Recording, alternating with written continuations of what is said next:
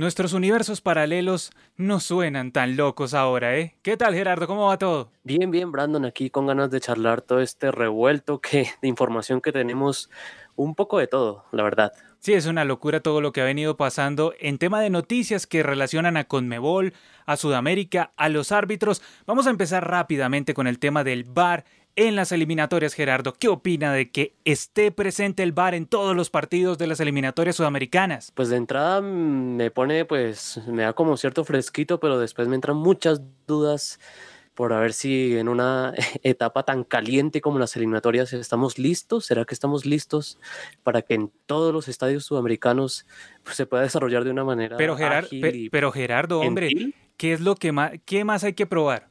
O sea, ya lo hemos probado en Libertadores, en Sudamericana, ¿qué más hay que probar? No, pues en Copa América hubo más de una polémica y no me imagino. Pues, bueno, sí, sí es cierto, todos es cierto. Los partidos con ese, pues ya sabemos que los partidos eliminatorios son distintos, los, las emociones están a flor de piel, así que no sé si eh, es, terminará en algo bueno o tal vez en una tragedia futbolística. No, no creo, no creo. De todas maneras, se supone que el VAR nos tiene que dar ciertas, ciertas luces como para que el partido no quede empañado, ¿no? Esa es como la idea principal. Pero, en teoría, eso es lo que hace. Claro, pero es que con el VAR siempre se generan suspicacias, o sea, antes del bar se generaban suspicacias, pero ahora con el bar se siguen generando suspicacias. Eso sí, las suspicacias nunca faltan. Pero en ese ámbito, por ejemplo, Gerardo, ¿qué cambio le haría al bar, ya que vamos a tenerlo en estos partidos tan calientes y decisivos de las eliminatorias? Uh, yo creo que tal vez darle voz a los protagonistas, que por lo menos tengan una chance de pedir una revisión que pues, si por creen que mano negra o no sé, ignorar los árbitros, que sea el técnico, que es el que tiene la voz de mando en el equipo, que sea por lo menos una posibilidad de retar al VAR. Pensaría que es una opción interesante. Y hablando de cambios en el VAR, Gerardo, ¿cómo es el tema de la idea, la propuesta que le, que le llevaron a la International Board para que le haga estos cambios al VAR? Hay voces de diferentes ámbitos, en sobre todo la UEFA, que eh, muchos sabrán que es como ha sido como la más rebelde en este sentido, la que a menos ha estado de acuerdo con la implementación del VAR por FIFA. Y pues más que todo lo que ellos tratan de cambiar es el tema de los fueras de juego. Claro, porque, milimétricos. Porque, porque ese, es, sí, sí, disculpa, porque ese es uno de los temas en los que más eh, los contradictores del bar se agarran, del, que, del tema del que más se agarran, que dicen que es que se desnaturaliza el juego, que el hecho de que un jugador esté adelantado por la nariz, por la punta del dedo, por 5 centímetros, que eso desnaturaliza el juego. Entonces, según esto, ¿quieren tener como un margen de tolerancia de 15 centímetros? digamos que lo más que todo argumentan que, que si los fueras de juego se tratan para evitar que se tome una, una, una ventaja de la posición pues ¿qué, qué ventaja tiene unos 10 centímetros? Parece que pues a veces está como discutible, pues a veces las, las líneas de la tecnología no se sabe muy bien cómo las miden. Pero es que Gerardo... ha despertado muchas, muchas inconformidades, más que todo en UEFA, ¿no? Pero es que Gerardo, hombre, el fuera de lugar, o sea, una de las cosas buenas del fuera de lugar es que es o no es. O sea, aquí no entramos en una especulación de me pareció o no me pareció. O sea, esa era una de las cosas buenas del fuera de lugar. Pero ahora, sí, sí. si se acepta esto de margen de tolerancia, uy, no. Yo creo que nos metemos en un terreno muy complicado. Porque hay mucho más para la interpretación, que ha sido como el principal cáncer de polémica del bar de la, la famosa interpretación del árbitro. Y el que más me llama la atención, revisiones y el que creo que es el que sí se debe tener en cuenta. Los técnicos podrán desafiar una decisión arbitral para que sea revisada por el VAR, o sea, como en el tenis. Exacto, cuando los jugadores en el tenis, ellos deciden qué jugada retar al juez cuando no están de acuerdo, lo ganan, lo pierden. El caso es que pues hay como una corroboración, hay como una confirmación de la, de la polémica. Entonces me parece que estaría bien, pero eso sí, solo uno, porque pues no me imagino el desastre que se haría si no sé, tres, tres posibilidades de, challenge de desafío por tiempo, me parece que ya sería una recocha. O sea, pero lo que están buscando es que, digamos, pongámoslo como ejemplo, en la Copa Libertadores hay un penal a favor de, de River, ¿sí? Entonces, sí. No fue muy sí, sí, Es un ejemplo muy factible. Entonces, sí, y muy malvado digamos que hay un penal a favor de River, entonces ahí, ahí cómo, cómo sería el tema si se cambia eso que quieren. El perjudicado ahí sería River, que estaría protestando un penal hipotéticamente. Sí. Eh, ahí ya entraría, no sé, Gallardo a pedir el challenge. Ahí, pide el challenge. revisen otra vez, revisen otra vez y pues ahí estarían obligados a, a revisar. Creo que, aunque hay que abrir, pues digamos, el protocolo del bar no permite que el técnico lo mire, ¿no? Ajá. pero, pero entonces cuando se hacen ese tipo de revisiones, por lo general, en los que están involucrados pueden mirar como en, en vivo y en directo la decisión. Eso no está, de, por ahora no se permite en el bar. No sé si, habría, si sería como una discusión extra. ¿Será que los técnicos pueden mirar en vivo las imágenes? Porque eso no se puede hacer ahorita, ¿no? Por eso. ¿Y en el tenis se puede hacer? Ajá, porque los jugadores están viendo la repetición en vivo, están viendo la cámara del ojo de halcón en el tenis, en el caso del tenis, y pues ahí como que todos están mirando al mismo tiempo, en tiempo real, la decisión.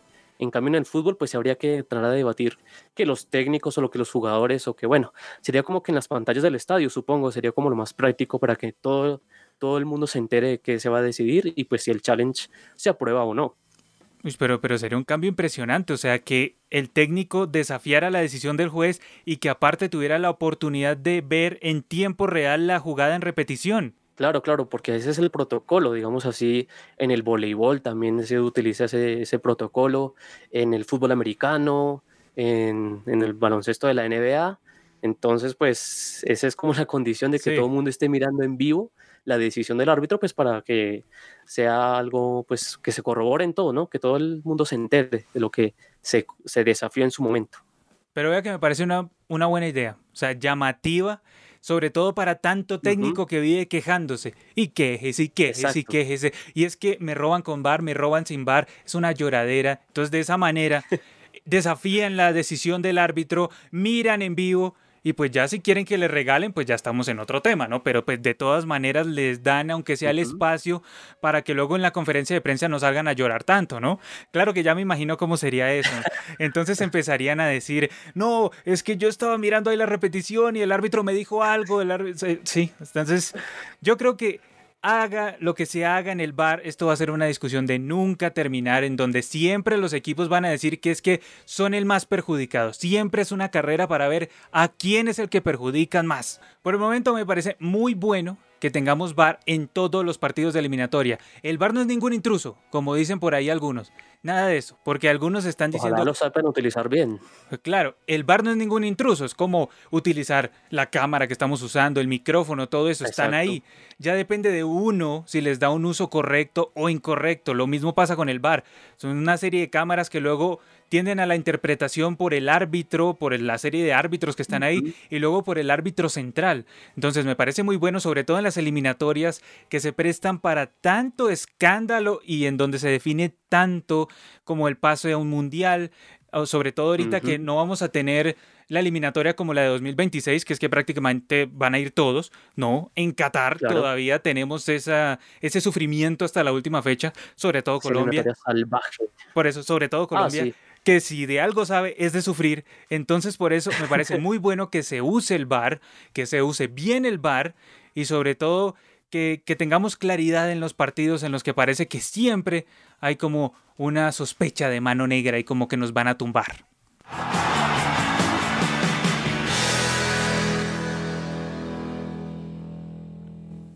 Muy bien Gerardo, vamos a hablar ahora de eh, esa reunión que tuvieron la Conmebol y la UEFA, esa reunión que nos dejó conclusiones tan llamativas, una, una de ellas y uno de, los cambios que más está retumbando en, nuestra mente es sobre la Intercontinental, esa posibilidad de que vuelva la Intercontinental. ¿Es real?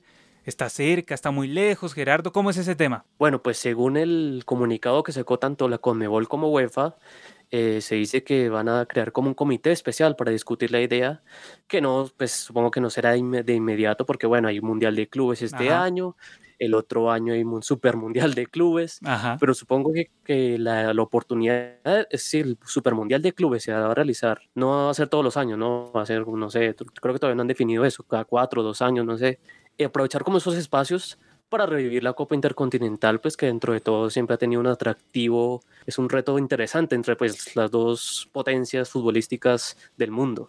Gerardo, pregunta, ¿la Intercontinental acabaría con el Mundial de Clubes? Es una, es una amenaza real, porque bueno, sobre todo vamos a decir que esta reunión de UEFA y Conmebol no tuvo nada que ver FIFA. UEFA y Conmebol van por lo suyo, irán por su dinero, irán por sus patrocinadores, y FIFA pues se verá directamente afectado con su Super Mundial de Clubes, que si bueno, lo hago cada cuantos años, pero si todos los años están esperando el partido entre el campeón de la Champions y la Copa Libertadores, que desde ya vende, desde ya, o sea, yo o sea, desde me dicen que, bueno, van a jugar seguro este año, listo, marcado en el calendario. En cambio, Supermundial de Clubes que tengamos que esperar, que las sedes, que si sí, que si no, que cuántos campeones, que cómo se define, bueno, va a ser algo un poco más enredado de que la certeza de la Intercontinental, que sí va a ser algo, pues, en, en, primera medida muy efectivo y pues que va a vender de una vez, ¿no?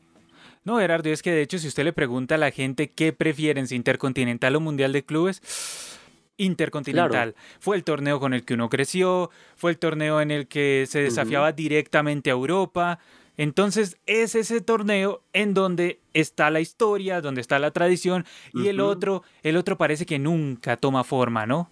El otro parece que siempre está en entredicho, que siempre tiene que cambiar formato para ver si llama más la atención, porque en Europa no le llaman la atención, aquí en Sudamérica tampoco es que llame así mucho la atención que digamos. Y si el Mundial de Clubes. Por eso, y si hablamos de CONCACAF, pues tampoco es que les llame así demasiado la atención. Entonces, con este cambio de formato ya para 2021 en China, que se espera que se pueda jugar ahí, pues se supone que va a llamar más la atención. Pero si vuelve la Intercontinental, es, como un palo en la rueda que le, quieren que le quieren hacer a FIFA, porque recordemos que hace rato UEFA le dio la espalda a FIFA con todos estos temas y con Mebol es como la que parece más cercana a FIFA, pero ahora le hace esta jugada con UEFA que es como, como un poco contradictoria. No sabemos cómo con Mebol está jugando como a dos bandas, ¿no? ¿Con quién está? Está jugando a dos bandas. Domínguez es un, es un ajedrecista, un jugador de póker también. Entonces el tipo sabe, juega dos bandas, él no pierde. Puede venir plata por un lado, venir plata por el otro. Ah, sí, llega... Aunque eso sí, parece nunca coincidir con, con CACAF. Ah, eso sí, eso sí es lo único. eso sí, eso sí es lo único. Porque, ay Dios, es difícil, un tema, un tema espinoso. Y en este tema tan candente que es la intercontinental, pasamos a Rápidamente, Gerardo, si se planteara una intercontinental, o sea, si, reapareciera hoy, ¿seríamos capaces de ganarle a Europa o cuánto tiempo nos costaría? ¿Se repetiría más o menos lo del Mundial de Clubes?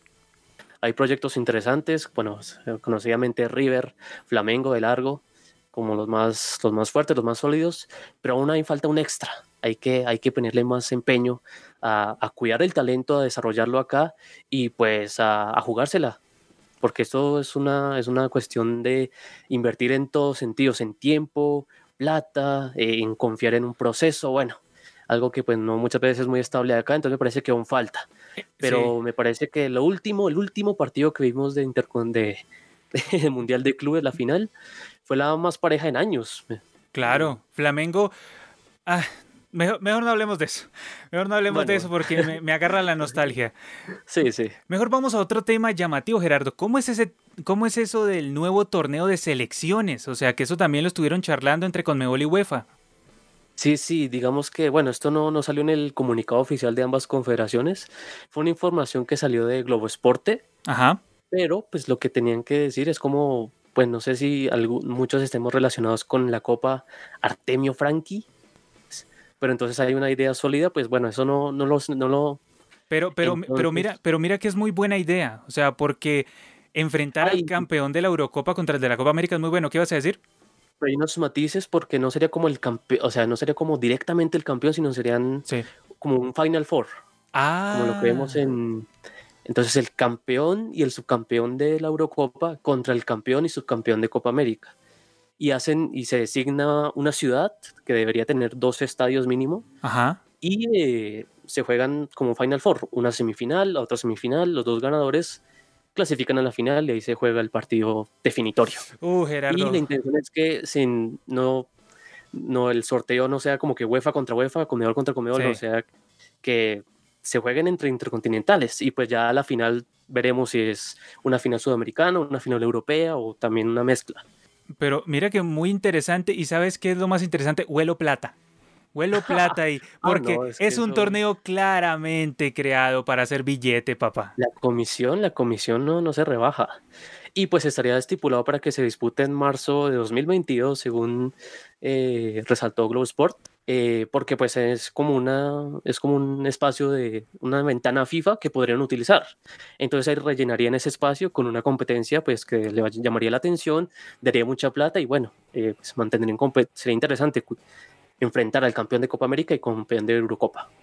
No, o sea, interesantísimo sí es. O sea, desde aquí yo llevo mi apoyo a Voto esa, de a esa idea. Mi voto está ahí, aunque sé que es un torneo inventado para hacer billete, billete, Claro. billete, claro. Pero, ¿qué torneo no es inventado para hacer billete, no? Nosotros acudimos muchas Ah, no, veces eso sí, y más aún. acudimos muchas veces al romanticismo, pero pues de todas maneras cada torneo es para hacer billete, o sea, no nos digamos mentiras, Ujú. pero de todas maneras, hombre, ¿quién no querría verlo? Díganme la verdad. O sea, Ah, no. Gerardo, ¿no Tengo prefiere eso? muchas ganas. Muchas ganas, muchas ganas. Se- Ah, de hecho, sería, Sí. el plan sería, sería para marzo de 2022 Ujú. y los serían los campeones de este año, ya que como van a, van a unificar calendarios, el campeón del 2020 de ambas confederaciones se enfrentan en, 2002 en 2022. Muy bueno. Mira que ahora que lo pienso sería como una especie de mini reemplazo de, de la Copa Confederaciones. Entonces, me parecen muy buenas ideas. Ojalá se llevaran a cabo, la verdad. Ojalá se llevaran a cabo. Y una pequeña anotación, A ver. pues no, pues el comunicado solo decía que, que los partidos intercontinentales también se, se, se, se estipulan para una variedad de grupos de edad y pues tanto para también el fútbol femenino. Entonces, pues no sé si en un futuro haya una intercontinental femenina o Genial. juvenil. Yo estoy de acuerdo. Hubiéramos visto al Atlético Huila de Llorelli contra León. Gerardo, ¿por qué quiere meter siempre al Huila en la conversación? Está en la B, déjelo en la B. El masculino, masculino. Por eso, por eso. Eh, el otro sí, ese sí es famoso, Sí, pero el otro sí. sí. es famoso y es un buen equipo, el Atlético bueno. Huila. Listo. Y vean que ya no parece tan, tan locos nuestros universos paralelos, ya no parecen tan descabellados. ¿Se acuerdan cuando decíamos que qué pasaría si Australia jugara en Conmebol? Bueno, ahora resulta que ellos agarraron un video de palabra de gol y dijeron, ¿qué pasaría si Pitana pitara la Champions? Pero vamos un poco con el contexto. ¿Por qué decimos esto de Pitana en la Champions, Gerardo? Bueno, porque de hecho en la súper famosa cumbre UEFA con Nebol de hace una semana eh, se, se acordó la creación de un programa de intercambio de árbitros, pues que como primera medida tendríamos a, una, a un equipo arbitral pitando en la fase de grupos de la Copa América 2020. Pero de Europa, también un de Europa. Eso, eso. O sea, hay árbitros europeos pitando en la. Copa América y un árbitros. grupo de UEFA en Copa América Y y, un grupo de Conmebol en Eurocopa. Una locura. que vamos a ver qué, qué, qué, qué partidos les designan, uno bien fuerte, uno... Bueno, en, en Europa hay muchos. Esa Eurocopa de 24 equipos que tienen un montón. Bueno, quién sabe dónde pondrán a Roldán, Pitana, será, Zambrano. No, pero es que si uno se pone a, si uno se pone a evaluar qué, qué tanta garantía puede dar un árbitro europeo en un partido sudamericano, ¿hace la gran diferencia? No, no sé, no, no. En los mundiales se han visto escándalos igual de europeos, Ajá. sudamericanos, eh, asi- asiáticos, africanos. Parece que, pues sí, ya dentro de, como, como bien decías antes, entran a entrar otros, otros factores como los jugadores, la cooperación de, pues, de los equipos, eh, el contexto del partido, si está muy caliente, si se le va de las manos. Bueno, tal vez en un europeo lo querría ver si se vuelve tan caliente como una semifinal pasada de, de Brasil-Argentina, ¿no? Pero mira, y esto lo estábamos charlando antes del podcast, y es que eso ya ha pasado. Ya árbitros Ah, sí. europeos han pitado aquí en Sudamérica, efectivamente en las eliminatorias de Conmebol. Estábamos hablando de los casos de la eliminatoria de 2002, donde un inglés pitó el partido de Colombia-Paraguay, el definitivo, y un alemán pitó el partido de Argentina-Uruguay, el definitivo. O sea, eso ya ha pasado. ¿Dio garantías? Desastroso. Entonces, Desastre. ¿Para dónde vamos con esto? Porque si ponemos a pitar a eh, un árbitro europeo, Gerardo, famoso, Kakir. Eh, Kakir, sí, el turco. Por eso, el turco, ponga, póngalo a pitar eh, Olimpia Santos, ¿me da alguna garantía? ¿Hay una gran diferencia entre él y un Ostojic o um, yo qué sé, otro árbitro, Pitana, que se me viene harto a la cabeza, o, o Ose, eh, Ose ya se retiró, Tobar, ¿sí? ¿Hay una gran diferencia? No hay una gran diferencia. polémicas. No hay una gran diferencia, ¿por qué? Porque cuando, si han visto todos que aquí em, en la esquina, eh, aquí por el lado cerquita del corazón dice FIFA, referee FIFA, y dice referee FIFA. ¿Por qué? Porque todos están moldeados con ese mismo estilo de arbitraje que le gusta a la FIFA. Entonces, el árbitro europeo anda con el mismo criterio que el árbitro sudamericano aquí. Por eso es que cuando uno los va a ver allá los mundiales, prácticamente es la misma vaina, hombre. Lo único es que los trabajan mucho. Por eso. Los reúnen, los le hacen capacitaciones, en fin, los integran harto, así que bueno, sí, como están programados de la misma manera. Por eso, entonces que uno diga así, oh, qué gran diferencia puede existir entre Tobar o el otro, este árbitro famoso, Mateu Laos. De hecho, pienso que Tobar es mejor árbitro que Mateu Laos. Uh, toda la vida. Mateo que lo quieren todas las aficiones de España. Por eso. Entonces, Le regalos siempre. Entonces, por ejemplo, tú le sueltas la final de la Libertadores a Mateo Laos. Sí, entonces a lo que voy es que no importa si es de UEFA o Conmebol, ¿por qué? Porque al ser árbitros FIFA, al estar empaquetados en, en, ese, en ese estilo de arbitraje que quiere FIFA, pues entonces van a pitar lo mismo allá y lo mismo acá. En, la, en la Champions no hemos visto robos descomunales, o sea que la gente llega a llamar que son robos descomunales y son árbitros de allá, son árbitros europeos. El solo hecho de que sean europeos no quiere decir que ya. Llegaron los salvadores, aquí ahora en Sudamérica, sí, la revolución. La revolución de la justicia. Por eso, sí, ahora, ahora sí va a haber justicia, hombre. suéltele a los árbitros europeos los partidos de Libertadores y verá la complicada que se meten, hombre. Uy, eso sí quisiera verlo. Por eso. Eh, o, sea, vamos al caso del, del Strongest contra Tucumán. O sea, un partido tan caliente como esos y como los que va a haber en las siguientes fases, o sea, no, no se pita igual. No, no, no se hace la misma interpretación. Por eso, por eso a los árbitros sudamericanos se les pega muy duro, pero es que no se tiene en cuenta que a veces los jugadores no colaboran, pero es para nada. O sea, todas se están tirando, están tratando de engañar, están tratando de sacar la ventaja. Entonces, por ese lado, ese traspaso de árbitros a mí me suena como algo que, como diría el, el sujeto de los Beatles en Los Simpsons, algo que eso ya se ha visto. el gran George Harrison. Por eso. Y entonces grandes diferencias tampoco es que digamos, oh Dios mío, la justicia, ¿cómo es que se va a ver si aquí viene Mateo Laos, Kakiri y todos esos árbitros europeos? No, hermano, esto es como si Tobar fuera ya a pitar la Champions, o sea, hasta se le haría más sencillo a Tobar pitar la Champions. Porque el jugador se presta, ese es otro tema, el jugador se presta, trata de jugar más y de fingir menos, cosa que aquí en Sudamérica deberíamos aprender un poquito, ¿no? Quizá, no se daño, no se daño una que otra. No hace daño, hombre. Recomendación. sí, de vez en cuando, pues tratar eh, de, de, jugar un poquito más en vez de vivir engañando al árbitro, porque eso también le hace la tarea al árbitro muy racamente compleja. Ay, Gerardo. Ah, definitivamente se vienen cambios grandes en el fútbol. Aquí se los estaremos diciendo poco a poco en palabra de gol. Eh, tendremos en cuenta cada uno de ellos, sobre todo los que involucren la eliminatoria sudamericana y el espíritu de nuestro fútbol sudamericano. Gracias a todos ustedes por estar en el podcast de Palabra de Gol. Ya saben que también nos pueden escuchar en Spotify. También estamos aquí disponibles en YouTube y en todas nuestras redes sociales. Gerardo, gracias por estar y hasta la próxima. Gracias.